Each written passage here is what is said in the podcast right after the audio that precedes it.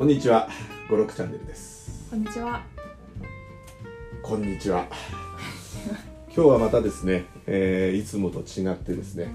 スタジオ OTB からお送りしてですね、前回に引き続き、えー青木白衣さんがまたまた欠品でございますので、欠欠品じゃないですかね、欠品、えついね、欠欠品って言っちゃうんですよ、あの製造業に至ってのもあってですね。まあそれはさておきですね、あのー今日も弊社スタッフの渡辺佐藤さんにパーソナリティとお迎えにして、えー進めてまいりたいと思います。よろしくお願いします。で、今日の語録はですね、まあ、組織のちょっと話の方にえー行くんですけれども、はい。えー、と何かを変化させるためには組織を変えるのではなく意識を変える必要があるこれは2015年の5月11日ですからこれもう私一番最初に就職しした某フジロックスという会社辞めてます。あ某じゃないですかね。はい、15年ですから会社を立ち上げて5年経ったぐらいですね。えーおそらくコンサルの仕事も頂戴して、まあ、5年ぐらい経ったぐらいっていうところですかねまあこの語録の意味はですね。はい。まあ、何か変化させるための手段として、まあ、よく企業さんでは物理的に組織を変えるっていうことが、あのされると思うんですけどもそれまあ少なからず組織を変えればですね変化すると思うんでね影響はあると思うんですけども、はい。まあ、それだけだと私ダメだと思ってましてまあそれに加えて携わっている人々のまあ意識を変えるっていうことが重要なんじゃないかなというふうには思ってます。それによって組織変更のまあ効果がさらに大きくなるんじゃないかなと。なぜかっていうとはい。結局仕事お仕事やるのに、まあ、AI っていうふうに言われてますけれども、まあ、人が関わっているので結局は仕事をしていく人たちのモチベーションをどう上げるかっていうのがポイントなんじゃないかななあどうですか？前職で組織変更とか結構ありました？いや、めちゃめちゃありましたよ。うんその時ってなんか変わりましな、何？まあ、少しは、少しは変わりましたけど。でも、やっぱり、なんだろう、部署の名前とかが変わるけれども。うんうんなんでしょうね。その。中身はそんなに。まあ、一緒、やってる人も一緒だし、もちろん上の方は変わったりとかは。うんうんしたんですけど、まあ、日々やってることはそんなに変わってないような感じはありましたかね。うんあの私もその某ねフジゼロックスにいた時に、はいだから某じゃねじゃない。えっ、とまあ結構組織変わったんですよねはい。ででも結局その時感じたのは仕事が人についてっちゃうんですよああ、な。のであんまり組織が変わってもまああの仲のいい先輩たちもはい。組織変わっちゃったんだよねやること変わってるんだよっていう話をよく言われていてねあまあけだとするとあんまり組織変更の意味ってないよなそう、ですよね。気がするんですよねですから大事なのって、まあ、組織変えて意識を変えるっていうのももちろん大事なんですけどもあの組織的にそのどうどうしていくかってなった時に、うん私そこの組織考える時にですね、はい。まあ、意識も大事なんですけどもう一つ大事なポイントがありましてほ実は機能で考えた方がいいんじゃないかなとう、機能。要するに必要な機能っていうのは仕事をやる上で必要な機能っていうのはどういう機能が必要かと。うん、でその機能を、まあ、誰がやるのかどの組織がやるのかって考えた方がはい。多分うまくはまるんじゃないかなと思うんですよね。要するに組織を変えることによって中には、はい。まあ、B 組織 A 組織から B 組織になっちゃったからはい。俺の仕事じゃねえしっていうはい。ふうになっちゃう人もいるじゃないですか。そうですね。まあ正しいっちゃ正しいですよね。うん。ですけど本来そこで抜け落ちた機能っていうのは誰かが担わなきゃいけないわけですよね。そうですね。それを誰がやるのっていうのを後から考えると分かんなくなっちゃうんじゃないかなと思うんですよ。確かに。す急に組織の壁の方が先に来ちゃって。うん、うん、だからだから組織変更の時ありません？これあのやってもらえますかって言ったうん。らはい。うちじゃありません。ありますよあります。ねそういうこあります。とで結局自分がやる羽目になるみたいなそうですね。どこに行けばいいかわかんなくなっちゃったり。そうそうそうで上司に言うと上司は上司で「これうちじゃねえな」とかって言ってで上司の間で話してくれりゃ済むんでしょうけど、はい。まあ上司同士でも組織の壁があったりとかね。しちゃってだからあのい悪組織を変えるってことが悪くはないんですけどどちらかというとやっぱり繰り返しになりますけどどういう機能が今必要でそれを誰がやるんだと。これ製造業においてもですねよくその生産計画っていうものを立てるのに、まあ、誰が立てるの？生産管理の仕事なのとかこれ現場の仕事なのとかいろいろあの言言われることがあるんですけどはい。でも生産計画って一般論で言うと,、えーとまあ、大きな大日程計画っていうのがあって、うん。まあ、これは大体ロングスパンの3ヶ月6ヶ月ぐらいのこう計画みたいなうんことを考えてね。でそこが大体人のキャパだとかはいどういう人数雇わなきゃいけないとか来人をどういうふうに構成しなきゃいけないとかとか考えたりとか。うん。で中日程って言われるのは次のレベルにあって、はい。これは例えばウィークリーとかマンスリーぐらいであのどういう生産を作っていくかみたいなね。うん。で最後小日程っていうのがあってはい。どういう順番で作っていくかっていう。現場レベルの日程計画、投入計画というんですけどでこの3つが必要だと僕は一般論で言われて僕も思ってるんですよ。でも大体どっか抜けたりするんですとかあとは全部生産管理がやるもんだっていうふうに思ったりとかね。そうじゃなくてこの3つが必要で誰がやりますかどの組織がやりますかっていうのをみんなで話したりとかまあ上からのトップダウンでもいいですけど決めてあの生産計画を立てていくっていうのが大事だと思うんですけどうん意外にそういう必要な機能というのは分かってもらえてなくてあの何かが抜け落ちたりとかしてしまうっていうのが世の常なのかななんていうとあれシステムなんかもこう開発で考えるときにはい。まあ、僕なんかも先に、まあ、機能としてどういうのが必要なんだろうっていうのを考えるようにしてるんですよね。ああそううですね。ん、であだこういう機能が必要だから、まあ、じゃあこういうふうな画面にしようとかこういうふうなデータ設計にしようなんていうところをうん。あの見極めていくんですけど要するにお客さんがこうやりたいって言ってもねはい。そこに全てが包含されてるかというとそうでもないじゃないですかああ確かにだからいろいろお客さんとこうヒアリングをしてはい。聞き聞き出して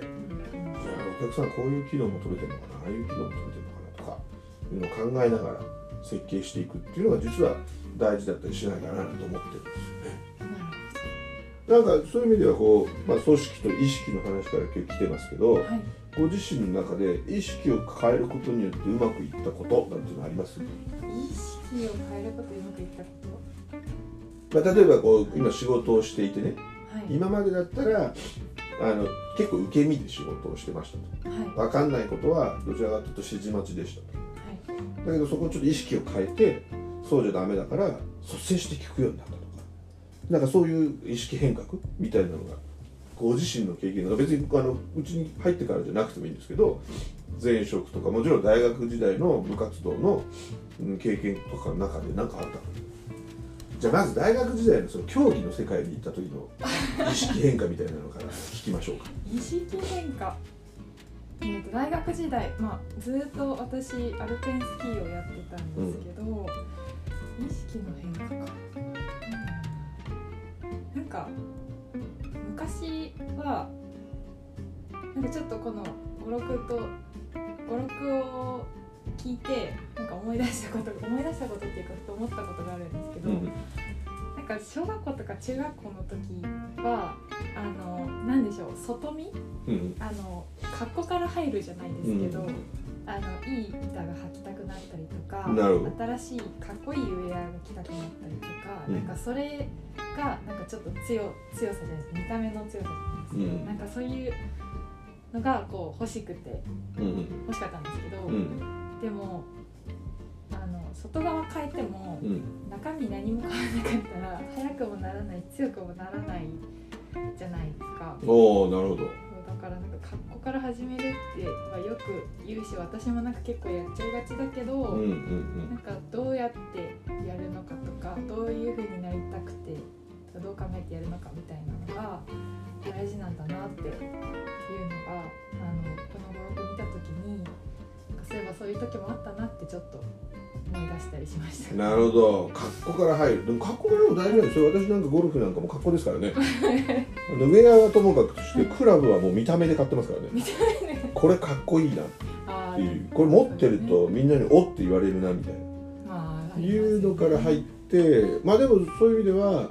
確かに道具がかっこよくても腕が伴ってないとかっこ悪いですから逆に。まあそうですだから練習行きますよね、そうですね。えーだからこうフィッティングとかねあるんですよゴルフも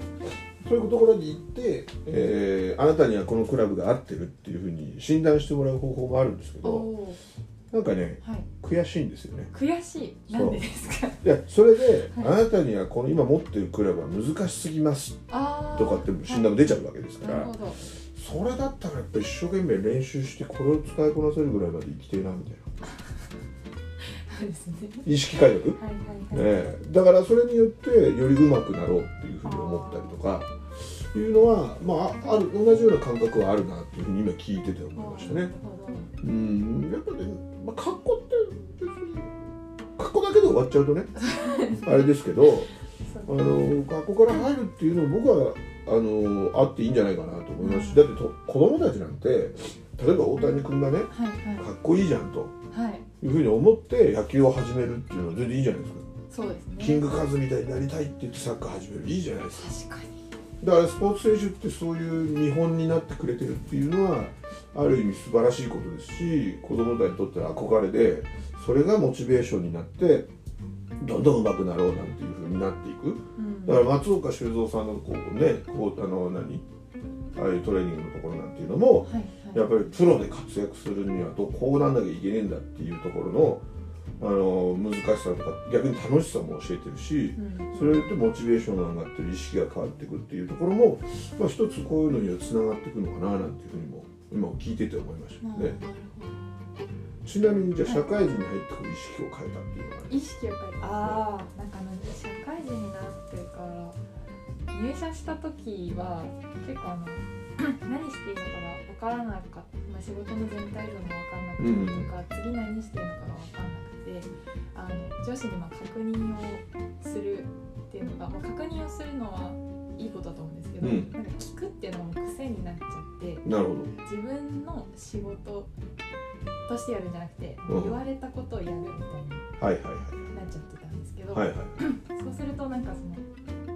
途中から自分のやったことじゃなくて上司の考えに言われた通りにやってることなので、うんあの途中からよく分かんなくなってきちゃったりとかおどっちの方向にお進んだらいいのかがこう迷ってしまった時期があったりしたんですけど途中からあのそれじゃダメなんだってことにあの気づきまして。あの自分がその仕事の最最終の取り砦じゃないですけど、うん私が最後の確認もそうだし、んうん。仕事の一番最後の人確うん。認する人っていう意識をちゃんと持って自分ちゃんと責任私がこの責任を持ってるんだなっていうのようなことをちゃんと考えるようになってからは何でしょうね。なんかもうもうちょっとこうしたらいいんじゃないかとかああしたいとかもっとこういうふうにしてみようみたいなのが出てきて何でしょうね。仕事も少し楽しくなってきたりとかなるほど。そう意識が変わった結果、まあ、いい方向に進んだんじゃないかなっていうのはありますかね。まあ要するに聞いてやるっていうこともまあそそれなりに意識をしてねはい。やってたんだけれども、はい。さらに、まあ、考えて聞いて考えて行動するっていうところもプラスしてみたらはい。あのいいように自分の中のお振る舞いがしっくりくるようになったと。そうですね。いいことじゃないですかそれ、うん、やっぱ考えるって大事なんだと思うんですよね。うんそうやってこうなんていうのかなまあ今はね、まあ、昔は言って怒られるっていうのも平気でしたけど 今怒られたくないっていうのが先に来ちゃったりとかもするシーンもあるかもしれないですし、そのまあ逆に講師をピシッと切り分けてる人っていうのは、まあ、言われたことだけやってりゃ給料もらえるしっていう考え方もあるしね。うん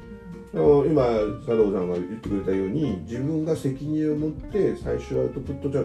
者としてきちっと振る舞うんだっていう意識の持ち方とかもあるしね。うん。まあそれそれぞれだとは思うんですけれども、まあ、それによってきちっとした自分に腑に落ちる、うんまあ、社会人生活がこういなんていうのかな営めるじゃねえなあの過ごせるようになってきたとはい、いうことがあ自分の中で意識変革の効果だったっていうことでさね、そうですうね。ん、いいじゃないですか。ありがとうございます。うまくまとめてください。いやいやいや結構ね大変なんですよこれ。そうですよね。ええありがとうございます。フリートークですからね。はい。こうまとめる能力っていうのもねあの大事でもこれってそのなんて言うんでしょうねそのコンサルなんかもやらせていただいてる中でやっぱり相手がどういうふうなことを言いたいのかなとかはいあのいうのをやっぱ短時間のうちに短いフレーズの中で、まあ、ひ今リモートで表情とか見えないから難しいですけどうん。いかにそれを吸い込んで吸い上げてななんとかうまいことをね伝えてあげるかっていうのは、まあ、結構意識してますよね。あですからなんていうのかな至極当たり前なことを言ってしまうこともあるけれどあもはいやっぱりちょっと変化球でね、うんあの相手があそういうことかってこう気づいてくれるようなこう言い回しとかっていうのはあの私自身も意識して言ってるつもりですし、逆に相手の方にとってはそういうふうに意識の変化が起きるよね。まあそういうことを、まあ、常にこういあの気にしながらコメントはさせていただいてますね。やっぱり大事なのって、はいその意識を変えるっていう言葉でいいや簡単だけどうんその正直言って難しいじゃないですか。そうですねだからいろんな経験とかいろんなシーンにこう出くわして気づきがあって初めて意識が変えられるんだと思うんですよね。だからいかにそういう機会を与えてあげるかっていうのは、まあ、コンサルとしての仕事かもしれないですし逆に言うと上司としての仕事かもしれないし親としての仕事かもしれないというふうにもちょっと思ったりもして話をうまくまとめようとしている僕がいるっていうところなんですけどね。うんはいいつもありがとうございます とんでもございません。ということでですね、えー今日はですねな何かを変化させるためには組織を変えるんではなくて意識を変える必要がある。これあの式っていうところで、は韻を踏んでるんですよ。あそうなんあすいません。余計なことですけどね。まあそういうことを言うとですねあなるほどななんて思ってくれる方も結構コンサルの場でもいたりとかしてまあありがたいことなんですけどもまあ組織改変の話で言えばやっぱり必要機能は何なのかっていうところから必要な組織必要な人材はどういうのかっていうふうに考えるとかね。そのそこで働く人たちともうよりうなんていうのかね活性化させるためにはその人たちの意識を変えるにはどうするかっていうのを考えながらマネジメントしていく。なんていうのが大事なんじゃないかなと思います。なるほど。ありがとうございます。うまくまとまったところで失礼したいと思います。はい。今日はありがとうございました。ありがとうございました。それではさようなら。さよなら